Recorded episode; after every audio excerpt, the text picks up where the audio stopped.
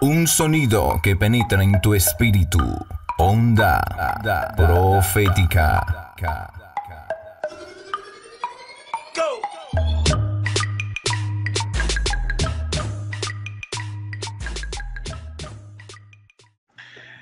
Es un gusto saludarte hoy en tu espacio Píldora Semanal con el tema Diseñados para Vivir en la Eternidad. Yo soy el pastor Héctor Parra y estás en sintonía de Onda Profética, la voz de una generación.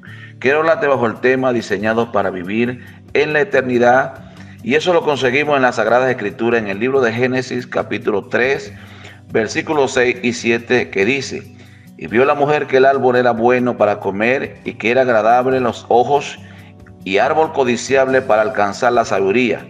Y tomó de su fruto y comió. Y dio también a su marido, el cual comió así como de ella. Es decir, estamos hablando en esta hora de lo importante que es que se nos revele que usted y yo fuimos diseñados para la eternidad. Y cuando leemos este pasaje, estamos descubriendo que la mujer, Eva, junto a su esposo, comieron del fruto prohibido, del cual Dios le dijo que no comiese. Y dice que Satanás, el Dios de este siglo, como lo describe el apóstol Pablo, a través del espíritu de engaño pudo eh, hacer que ellos comiesen de este fruto. Y dice pues que vendieron lo eterno, cambiaron lo eterno por algo temporal, por algo efímero, por algo pasajero.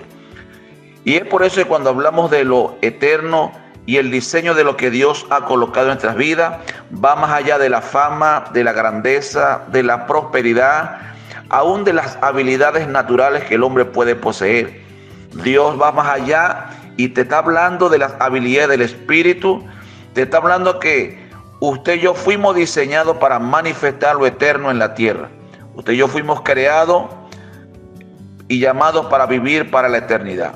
El mayor problema del primer Adán fue que él había sido un ser espiritual encapsulado en un cuerpo humano.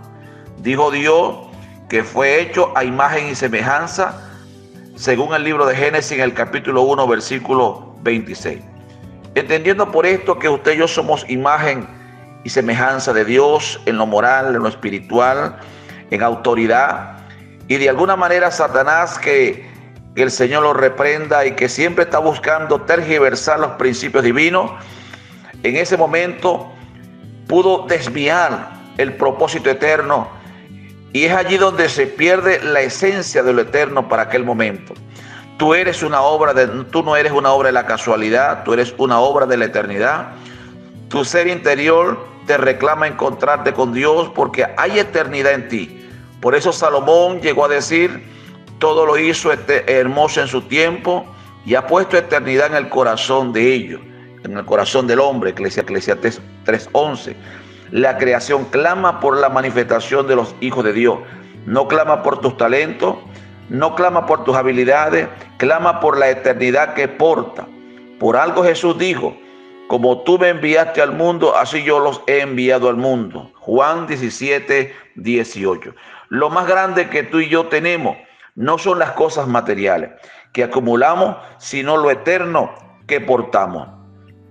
Por algo el Señor le dice a Jeremías, antes que te formase en el vientre, te conocí y antes que naciese, te santifiqué y te di por profeta a las naciones. Jeremías capítulo 1, versículo 5. Tus códigos de vida no están en lo que ves, están en lo que no ves. Por algo la Biblia enseña y dice el Señor Jesucristo y Él es antes de todas las cosas y todas las cosas en Él subsisten. Colosenses 1.17. Se, sostienen, se sostienen, se están sujetas, están en pie por la palabra por la cual fueron creadas todas las cosas. Lo eterno sana, lo eterno libera, lo eterno restaura, lo eterno determina. Por la fe entendemos que lo que se ve fue hecho de lo que no, de lo que no se veía. Dice el libro de Hebreos en su capítulo 11, versículo 3. Lo eterno que porta es lo que te dará la victoria en tus días. Pelea la buena batalla de la fe, echa mano de la vida eterna, a la cual asimismo fuiste llamado. Fue el consejo del apóstol Pablo a Timoteo en el primer, en el primer capítulo del libro de Timoteo 6.2. Echa mano de la autoridad divina que porta, echa mano de lo eterno, echa mano de lo que siempre está vigente, echa mano de lo que no perece, de lo que no se devalúa, echa mano del eterno que hay en ti. El cielo y la tierra pasarán, pero dice el Señor, mis palabras no pasarán. 24, 35. Tú eres de la eternidad, que no se ve, pero por ella susciten lo que se ve. El gran engaño del enemigo fue que en Adán quiso desviar la atención y le quitó lo más grande que portaba lo eterno. Allí hubo un intercambio de lo divino por lo temporal, un futuro por lo eterno. Por eso el primer hombre perdió la autoridad espiritual que le daba forma al mundo. En el principio creó Dios los cielos y la tierra. Génesis capítulo 1, versículo 1. Es necesario entender, pero esa autoridad fue recuperada Jesús en la cruz. En él fueron restauradas todas las cosas y restauró la autoridad. Te dejo esa palabra de reflexión allí.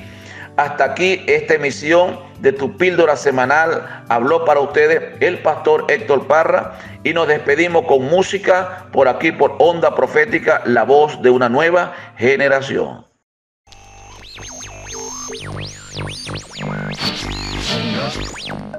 Un sonido que penetra en tu espíritu.